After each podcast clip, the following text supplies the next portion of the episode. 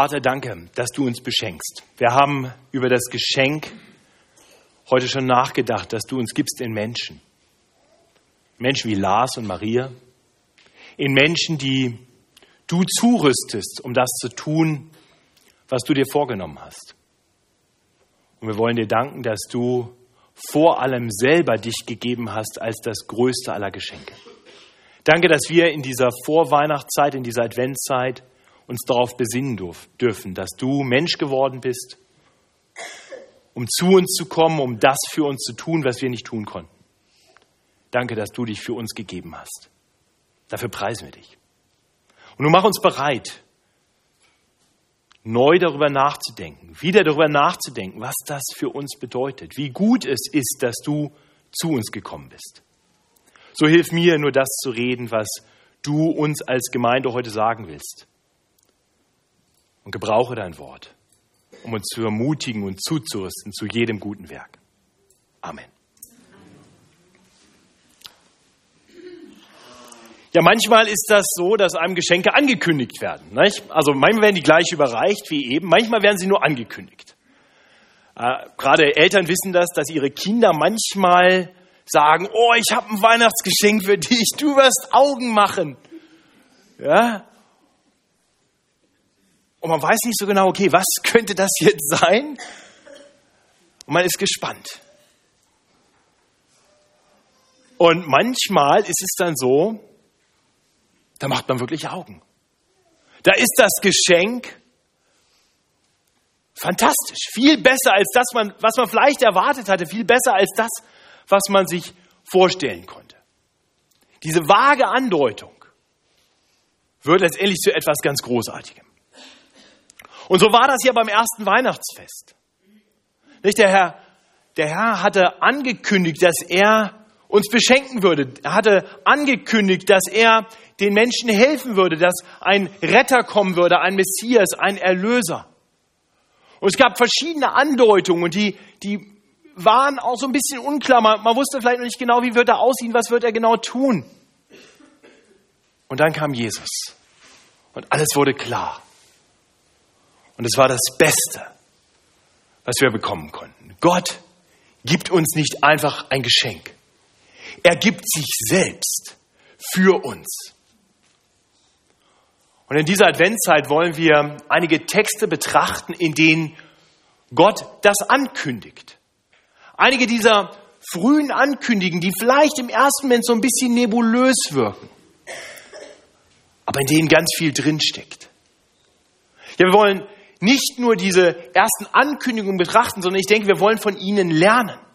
Denn so nebulös sie vielleicht sein mögen, so sehr betonen sie doch bestimmte Aspekte von dem, was dann an Weihnachten geschah, die wir vielleicht manchmal gar nicht so klar im Blick haben. Und so ist es meine Hoffnung, dass diese Predigtserie ein bisschen das tut, was ja manchmal vielleicht eine gute Bedienungsanleitung tut bei einem Geschenk, was man bekommt. Im ersten Moment freut sich drüber, aber man man, sieht auch schon, okay, das ist auf jeden Fall schon mal nützlich, aber ganz viele Funktionen des neuen Handys oder des iPads, die erschließen sich einem noch gar nicht. Und die lernt man dann erst in der Zeit kennen. Und so hoffe ich, dass die Predigt heute uns einen besonderen Aspekt dessen, was Gott getan hat, als er in Jesus Christus zu uns Menschen kam, vor Augen führt. Durch eine ganz frühe Ankündigung. Ja, die allerfrühste Ankündigung des Kommen des Herrn. Die findet sich im ersten Buch Mose. Wir werden in dieser Predigtserie Texte aus dem ersten Buch Mose betrachten. Und die allererste Ankündigung findet sich in Kapitel 3, Vers 15. Und ich möchte uns, das ist in dieser Predigt leichter als fast sonst immer, den Kontext herstellen.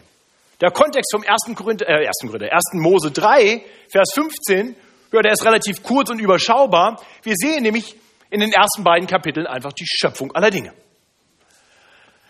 In Kapitel 1 bekommen wir einen Allgemeinbericht der Schöpfung und dort heißt es dann am Ende in Kapitel 1, Vers 28, dass Gott den Menschen einen Auftrag gibt. Seid fruchtbar und mehret euch und füllet die Erde und machet sie euch untertan und herrscht über die Fische im Meer und über die Vögel unter dem Himmel und über das Vieh und über alles Getier, das auf der Erde kriecht. Kapitel 2 bekommen wir dann einen zweiten Schöpfungsbericht der gleichen Schöpfung, der fokussiert sich dann auf den Menschen. Wir sehen also den Menschen ganz konkret vor Augen geführt und wir sehen, dass Gott zuerst den Mann, Adam, schafft und ihm ein einziges Verbot gibt. Ja, er segnet ihn reich, sagt, du darfst essen von allen Bäumen im Garten, aber von dem Baum der Erkenntnis des Guten und Bösen sollst du nicht essen. Denn an dem Tage, da du von ihm isst, musst du des Todes sterben. Aber wie gesagt, der Garten war voller guter Frucht. Und dann gibt er dem Mann auch noch eine Gehilfin zur Seite. Er schafft die Frau, stellt sie ihm als Partnerin zur Seite. Und so sehen wir, dass diese ganze Schöpfung sehr gut ist. Eine perfekte Schöpfung. Der Mensch hat alles, was er braucht. Paradiesische Umstände. Und dann kommt Kapitel 3. Hier taucht nun ein Kriechtier auf, eine Schlange, und die bringt Unheil. Ich lese uns die ersten sechs Verse. Aber die Schlange war listiger als alle Tiere auf dem Felde, die Gott der Herr gemacht hatte, und sprach zu dem Weibe, ja, sollte Gott gesagt haben, ihr sollt nicht essen von allen Bäumen im Garten? Interessante Frage, ne? Erst einmal stellt sie die, das Wort Gottes in Frage und dann verdreht sie es auch noch. Gott hat ja gar nicht gesagt, dass die von keinem Baum essen dürfen. Da sprach das Weib zu der Schlange, wir essen von den Früchten der Bäume im Garten, aber von den Früchten des Baumes mitten im Garten hat Gott gesagt, esst nicht davon, rührt sie auch nicht an, dass ihr nicht sterbt. Da sprach die Schlange zum Weib, ihr werdet keineswegs des Todes sterben, sondern Gott weiß, an dem Tag, da ihr davon esset, werden eure Augen aufgetan und ihr werdet sein wie Gott und wissen, was gut und böse ist. Jetzt setzt die Schlange noch einen drauf. Eben hat sie Zweifel am Wort Gottes gesehen. Jetzt sagt sie, nein, nein, nein, pass mal auf, Gott lügt. Gott ist Lüger, Lügner und Betrüger, der hat nämlich Angst. Der hat Angst vor euch Menschen. Ja, deswegen sagt er, esst nicht davon, sonst werden wir nämlich sein wie Gott. Und dann kommt die traurige Wahrheit. Das Weib sah, dass von dem Baum gut zu essen wäre und dass er eine Lust für die Augen wäre und verlockend, weil er klug machte. Und sie nahm von der Frucht und aß und gab ihrem Mann, der bei ihr war, auch davon und er aß. Und was hier beschrieben wird, das ist nicht nur die erste Sünde der Menschheit, die erste Rebellion gegen Gottes gutes Wort, es ist das Ende der heilen Welt. Hier geht alles kaputt. Gottes perfekte Ordnung zerbricht.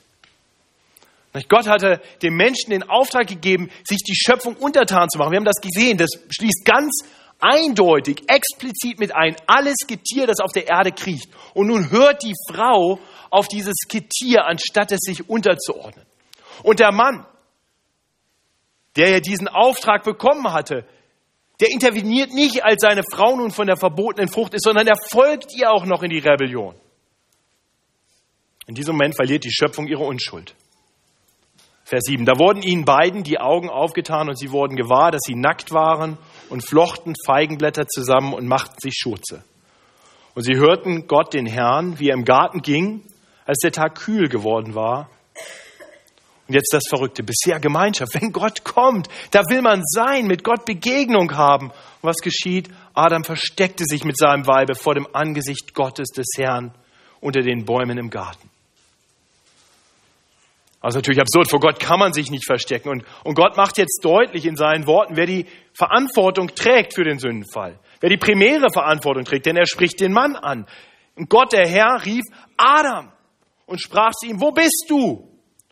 Und er sprach, ich hörte dich im Garten und fürchtete mich, denn ich bin nackt und darum versteckte ich mich. Und er sprach, wer hat dir gesagt, dass du nackt bist? Hast du nicht gegessen von dem Baum, von dem ich dir gebot, du sollst nicht davon essen? Da sprach Adam, das Weib, das du mir zugestellt hast, gab mir von dem Baum und ich aß. Da sprach Gott, der Herr zum Weibe, warum hast du das getan? Das Weib sprach, die Schlange betrog mich, so dass ich aß. Und hier sehen wir genau die Konsequenz des Sündenfalls. Nicht? So funktioniert das. Nicht nur, dass das einzige Verbot von Gott missachtet wurde. Nee, die, die Menschen sind schon so korrumpiert, dass sie nicht mal Verantwortung für ihre Sünde übernehmen. Oh, sie was. Nein, er was. Ja? Kennen wir bis heute. Gott weiß natürlich genau, was los ist und so zieht er nun alle zur Verantwortung. Erst die Schlange, dann die Frau und dann den Mann. Und das lesen wir dann ab Vers 17. Das sind die letzten Verse, die ich uns lesen möchte. Da sprach Gott der Herr zu der Schlange, weil du das getan hast, seist du verflucht, verstoßen aus allem Vieh und allem Tieren auf dem Felde. Auf deinem Bauche sollst du kriechen und Erde fressen dein Leben lang. Und ich will Feindschaft setzen zwischen dir und dem Weibe und zwischen deinem Nachkommen und ihrem Nachkommen. Der soll dir den Kopf zertreten und du wirst ihn in die Ferse stechen. Und zum Weibe sprach er, ich will dir viel Mühsal schaffen, wenn du schwanger wirst. Unter Mühen sollst du Kinder gebären und dein Verlangen soll nach deinem Mann sein, aber er soll dein Herr sein. Und zum Manne sprach er, weil du gehorcht hast der Stimme deines Weibes und gegessen von dem Baum, von dem ich dir gebot und sprach, du sollst nicht davon essen, verflucht sei der Acker, Acker um deinetwillen. Mit Mühsal sollst du dich von ihm nähren dein Leben lang. Dornen und Disteln soll er dir tragen und du sollst das Kraut auf dem Felde essen. Im Schweiße deines Angesichts sollst du dein Brot essen, bis du wieder zur Erde werdest, davon du genommen bist. Denn du bist Erde und sollst zur Erde werden. Soweit so schlecht. Das Urteil ist klar. Und doch, in Anbetracht der Rebellion des ersten Menschen hätte Gott ja jedes Recht gehabt, seine Schöpfung auszulöschen. Ja, die Schöpfung war kaputt gegangen. Was tun wir mit Dingen, die kaputt gehen? Weg damit. Und hier sehen wir nun Gottes große Gnade, seine große Liebe zu seiner Schöpfung, zu uns Menschen. Genau das tut er nicht. Wir leben, wir sitzen heute hier. Und das ist Ausdruck der großen Gnade, der großen Liebe Gottes zu seiner Schöpfung. Ja, mehr noch in seiner großen Gnade spricht Gott jetzt mitten in diese Gerichtsworte hinein. Worte voller Hoffnung. Vers 15. 1. Mose 3, Vers 15. Ich will Feindschaft setzen zwischen dir und dem Weibe und zwischen deinen Nachkommen und ihren Nachkommen. Der soll dir den Kopf zertreten und du wirst ihn in die Ferse stechen. So spricht Gott zur Schlange. Und diesen Vers, den wollen wir uns jetzt genauer anschauen. Und dabei wollen wir auf drei Dinge achten die Identität der Schlange, die Identität des Nachkommens der Frau und dann die Feindschaft zwischen Schlange und Frau und deren Nachkommen. Und meine Hoffnung ist es, dass uns diese Predigt, die Betrachtung dieses Verses dabei hilft, einen Aspekt der Weihnachtsbotschaft klarer in den Blick zu bekommen. Nämlich, dass Weihnachten bedeutet, dass Gott das Böse besiegt hat und besiegen wird. Zuerst zu der Identität, Identität der Schlange. Um es kurz zu machen, die Schlange ist Satan, der Teufel, der Versucher, der Böse, der altböse Feind, der große Feind Gottes. Wir wissen relativ wenig, woher der Teufel kommt. Ja, es gibt zwei Andeutungen in Jesaja 14 und Hesekiel 28, dass es sich wahrscheinlich um einen gefallenen Engel handelt, der dann aus der Gegenwart Gottes verbannt wurde und seitdem sein Unwesen treibt. Sehr klar ist die Bibel, wenn es darum geht zu berichten, was Satan tut. Satan hat ein großes Ziel. Er will uns Menschen von Gott fernhalten, uns von ihm entfremden. Er will durch Lügereien und Betrügereien, so wie bei Adam und Eva einst, auch bei uns dafür sorgen, dass wir Gott und seinem Wort nicht vertrauen sondern gegen Gottes guten Willen handeln. Interessant ist die Formulierung hier im Hinblick auf die Schlange. Ich will Feindschaft setzen zwischen dir und dem Weib und zwischen deinem Nachkommen und ihrem Nachkommen. Der, der Nachkomme der Frau, soll dir den Kopf zertreten. Es ist zuerst die Rede von den Nachkommen, aber dann, dann wird sichtbar, dass der Nachkomme der Frau nicht irgendeinem Nachkommen der Schlange, sondern der Schlange selbst den Kopf zertreten soll. Das heißt, während die Menschen sterblich werden, existiert die Schlange, Satan, der altböse Feind für alle Zeit. Die Schlange, der Feind Gottes, der große Versucher und Betrüger lebt. Und wir wissen das alle. Denn wir alle leiden unter ihm. Wir alle leiden unter den Werken Satans. Nicht alles Böse in dieser Welt hat seinen Ursprung bei ihm. Der oberste Anführer der ISIS ist Satan. Der Verursacher des Mobbings in der Schule oder bei, bei der Arbeit ist Satan. Der Anstifter des Streits zwischen dir und deinem Nachbarn, zwischen dir und den guten alten Freunden, der Anstifter eines jeden Ehekrachs ist Satan. Und du kannst die Liste fortführen. Wo auch immer du Leid in deinem Leben erlebst, darfst du wissen, es kommt nicht von Gott. Es kommt von dem, der nicht unser Bestes will, sondern der lügt und betrügt, um uns ins Verderben zu führen. Und wir sind nicht immer nur Opfer. Wir werden immer mal wieder auch zu Mittätern.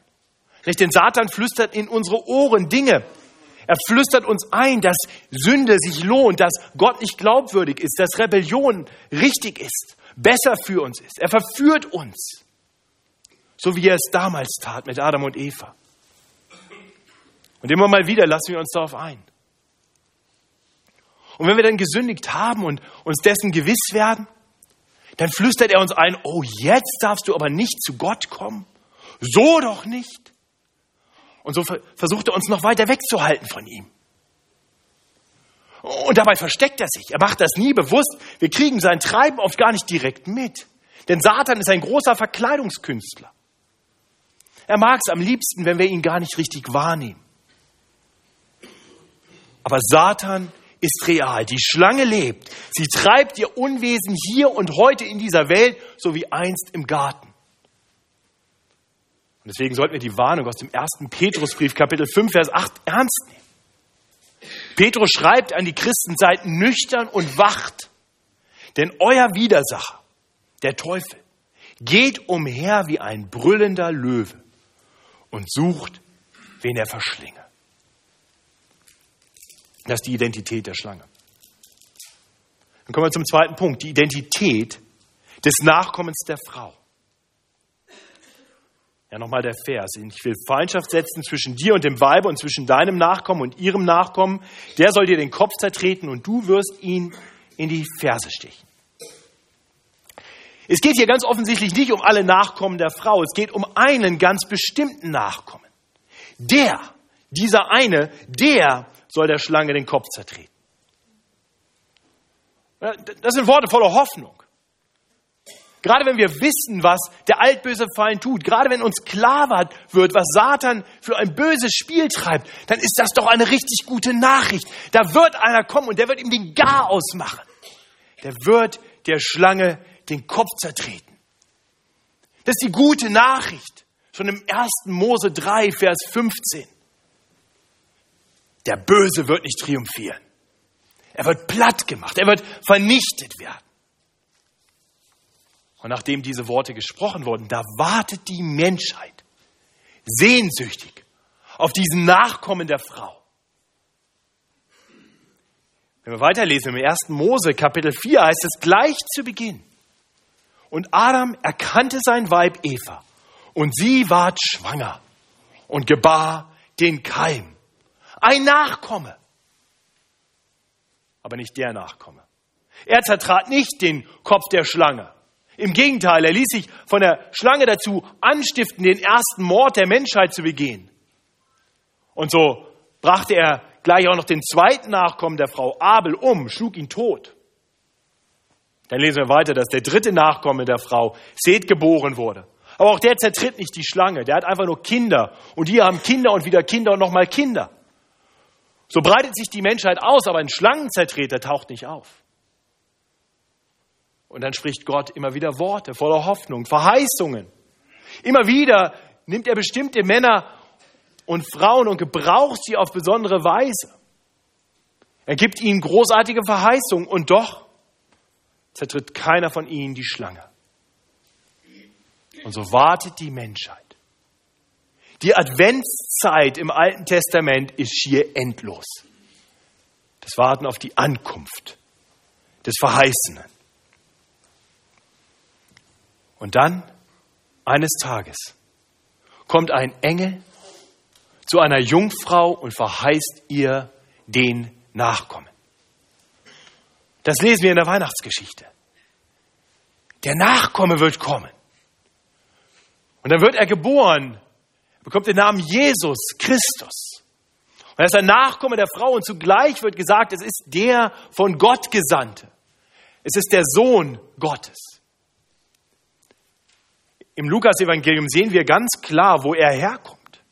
Er führt uns zurück in der Abstammung dieses Nachkommen bis hin zu Adam und seiner Frau Eva.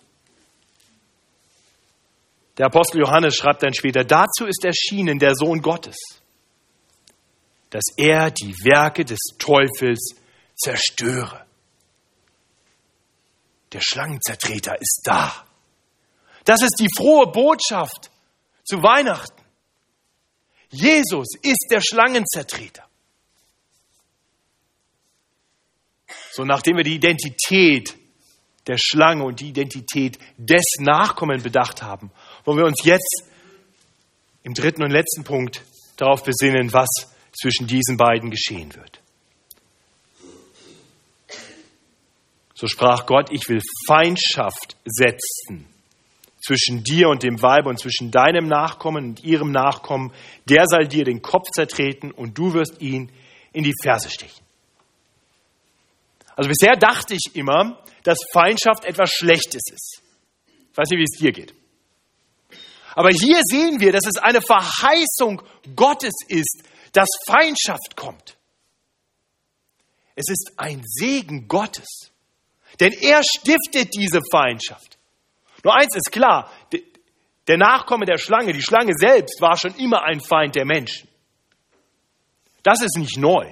Was neu ist, dass Gott jetzt einen ebenbürtigen Feind, einen ebenbürtigen Gegner, ja einen überlegenen Gegner in diese Welt bringt. Gott erklärt der Schlange hier den Krieg. Und dieser Krieg, der tobte von der Geburt Jesu an. Nicht das, das ganze Leben Jesu ist ein einziger Bericht dieses Kampfes, dieser Feindschaft.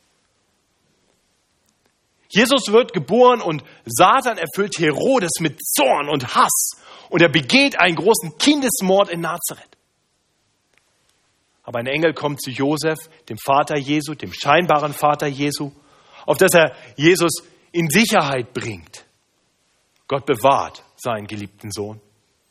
Dann nach der Taufe führt der Geist Gottes Jesus in die Wüste und dort wartet schon der Versucher auf ihn und versucht ihn durch alle möglichen unmoralischen Angebote von Gott zu entfremden, von seinem Vater zu entfremden. Aber durch Gottes Geist widersteht Jesus dem Versucher. Nach seiner ersten Predigt in Nazareth erfüllt Satan die Menschen mit blindem Zorn. Wir lesen davon in Lukas 4, Vers 29. Und sie standen auf und stießen ihn zur Stadt hinaus und führten ihn an den Abgrund des Berges, auf dem ihre Stadt gebaut war, um ihn hinabzustürzen. Aber wiederum greift Gott der Vater ein und bewahrt seinen Sohn, sodass Jesus mitten durch sie hinweg in Sicherheit davon gehen kann. Immer wieder stachelt Satan Menschen auf, um Jesus durch Fangfragen, durch böse Spiele aufzuhalten. Und immer wieder ist dieser Sohn, dieser Nachkomme der Frau weise und entgeht all diesen Fallen. Und schließlich fährt Satan sein letztes Gebot auf. Er versucht, einen der Jünger Jesu, damit dieser Jesus an seine Feinde verrät. Satan schmiedet eine teuflische Allianz. Nicht zwischen den religiösen jüdischen Führern und den militärischen heidnischen Führern, zwischen Juden und Heiden, zwischen auch den Herrschern und dem Volk.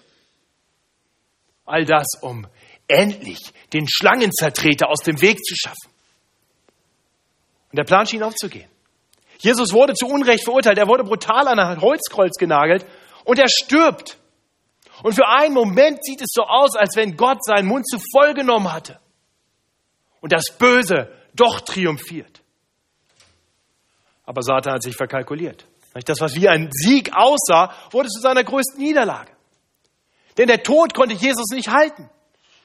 Am dritten Tag ist er auferstanden, triumphierend. Er hat Tod und Teufel besiegt.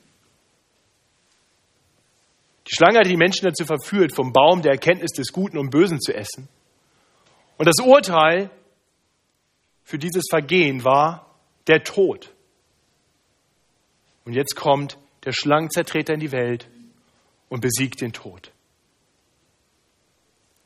Um das deutlich zu machen, der Tod, der damals kam, der kam. Zum einen als physischer Tod, den jeder Mensch sterben muss, aber auch als ein geistlicher Tod, den wir schon von Geburt an erlitten haben.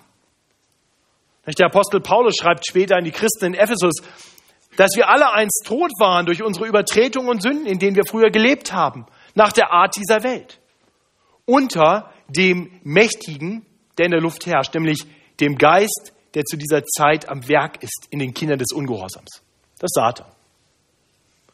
Unter ihnen haben auch wir alle einst unser Leben geführt in den Begierden unseres Fleisches und taten den Willen des Fleisches und der Sinne und waren Kinder des Zorns von Natur aus, wie auch die anderen. Seit dem Sündenfall ist das unser Zustand. Die Sünde, Satan, hat uns im Griff. Er ist der Fürst dieser Welt. Aber dann kommt Jesus und er überwindet den Tod. Er bringt wahres Leben. Und genau das fährt Paulus dann fort, haben alle Christen erlebt. Den Christen in Ephesus schreibt er, aber Gott, aber Gott, der reich ist an Barmherzigkeit, hat in seiner großen Liebe, mit der er uns geliebt hat, auch uns, die wir tot waren in den Sünden, mit Christus lebendig gemacht. Aus Gnade seid ihr selig geworden. Auf gut Deutsch, der Nachkomme der Frau ist gekommen, um uns aus den Fängen der Schlange zu befreien. Die Macht Satans ist gebrochen. Dafür hat Jesus schwer leiden müssen. Er wurde in die Ferse gestochen. Er wurde ans Kreuz genagelt. Aber er lebt. Er lebt. Und er ist der Retter, der Lebengeber für jeden, der zu ihm kommt. Und so ist diese Ankündigung aus dem 1. Mose 3,15 eine gute Nachricht für dich, wenn du dich zu dem Nachkommen der Frau stellst, wenn du Jesus Christus als deinen Retter und Herrn kennst. Eins muss dir klar sein, in dem Kampf zwischen der Schlange und dem Nachkommen der Frau gibt es keine Neutralität. Es gibt keinen Friedensbereich, wo man sich aus diesem Krieg raushalten kann. Jesus hat das in aller Klarheit gelehrt. Wer nicht mit mir ist, der ist gegen mich. Und andersrum, wer nicht gegen uns ist, der ist für uns. Das heißt, die Frage für uns alles, auf welcher Seite stehen wir?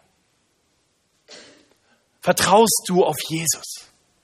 Vertraust du auf den Schlangenzertreter, der die gerechte Strafe für alles Böse in deinem Leben auf sich genommen hat, sodass du mit Gott versöhnt sein kannst, in einer Liebesbeziehung leben kannst für alle Ewigkeiten? Vertraust du darauf, dass Jesus der Sieger ist, der das Werk des Teufels zerstört? Der Kampf ist real. Die Schlange treibt bis heute ihr Unwesen.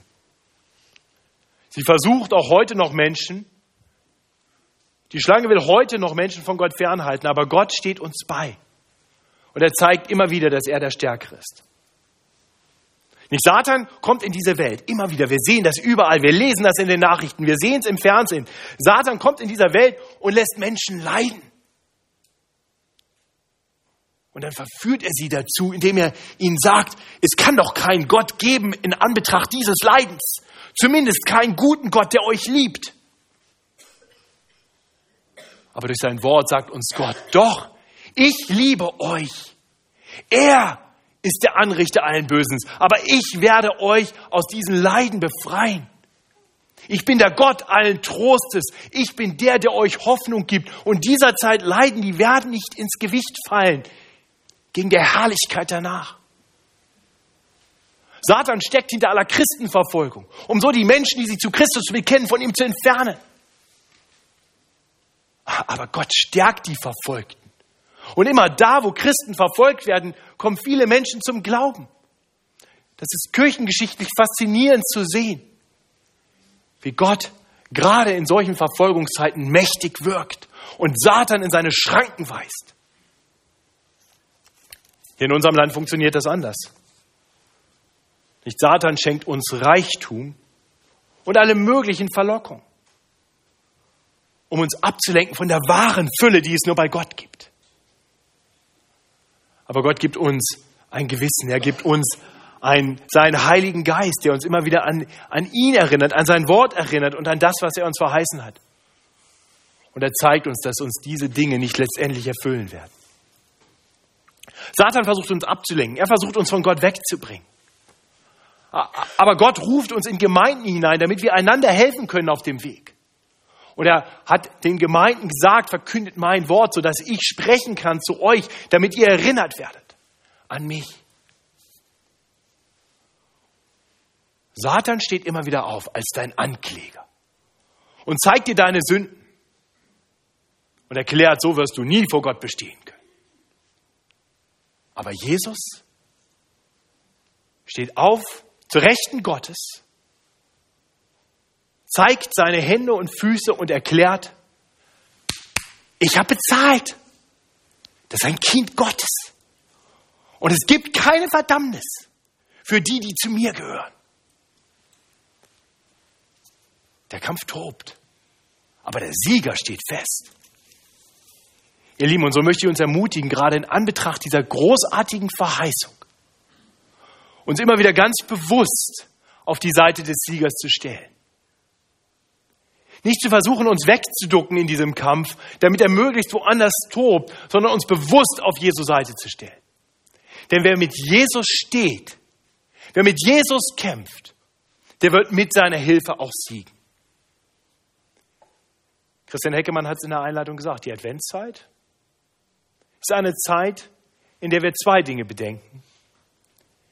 Wir erinnern uns an die erste Ankunft des Herrn Jesus Christus. Aber wir denken auch daran, dass er wiederkommen wird. Und dann wird er sein Werk vollenden. Und dann wird das geschehen, was uns Gott selbst im 1. Mose 3, Vers 15 verheißen hat. Wir lesen im Römerbrief in Kapitel 16, Vers 20 über das Kommen von Jesus. Der Gott des Friedens aber wird den Satan unter eure Füße treten in Kürze. Ist das nicht eine großartige Gewissheit? Alles Böse wird aufhören. Alles Leiden wird aufhören. Ich weiß nicht, was dir in diesem Leben dieser Tage zu schaffen macht. Aber es wird nicht mehr sein. Ich weiß nicht, was dir in diesen Tagen noch fehlt, um ein erfülltes, frohes Leben zu haben. Aber ich weiß, dass Gott es dir geben wird. Bei ihm ist die Fülle. Der Schlangenzertreter ist gekommen. Er hat die, am Kreuz die Macht des Satans gebrochen und er wird wiederkommen und sein Werk vollenden und den Kopf der Schlange zertreten. Und dann wird Frieden sein für alle Zeit. Ich möchte beten.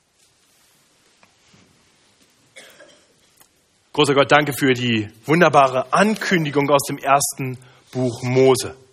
Danke, dass du uns verheißen hast, dass du deinen einen geliebten Sohn in diese Welt senden wirst, damit alle, die an ihn glauben, durch ihn die Vergebung ihrer Schuld haben, durch ihn ewiges Leben haben. Danke, dass das der Fall ist, weil du den großen Gegenspieler, den Feind, besiegt hast. Danke, dass du schon zu deinen Lebzeiten deinen Jüngern sagen konntest, dass du ihn hast fallen sehen. Und danke, dass wir wissen dürfen, dass du eines Tages wiederkommst und ihn zertreten wirst. Danke, dass das Unwesen, das Satan in dieser Zeit noch treibt, bald ein Ende haben wird. Ja, und so bete ich für die Geschwister, die unter dem bösen Treiben Satans leiden. Ich bete für die Geschwister hier in dieser Gemeinde, die Leid tragen, die traurig sind, die erleben, dass der Böse noch sein Unwesen treibt. Herr, stärke und ermutige sie. Gib ihnen die feste Zuversicht, dass dieser Zeit Leiden bald ein Ende haben werden und dann deine Herrlichkeit kommt. Herr, ich bete für die unter uns, die noch gar nicht gemerkt haben, dass ein Kampf tobt. Herr, hilf uns zu erkennen, dass der Versucher uns auf ganz subtile Weise versucht zu vergiften mit dem Gift der Sünde. Und mach uns bereit, aufzustehen, auf dich zu vertrauen und auf deiner Seite mitzukämpfen. Und danke, dass du der Sieger bist. Danke, dass du bald kommen wirst und den Kopf der Schlange zertreten wirst. Und so beten wir das letzte Gebet der, der Bibel. Komm, Herr Jesus. Amen.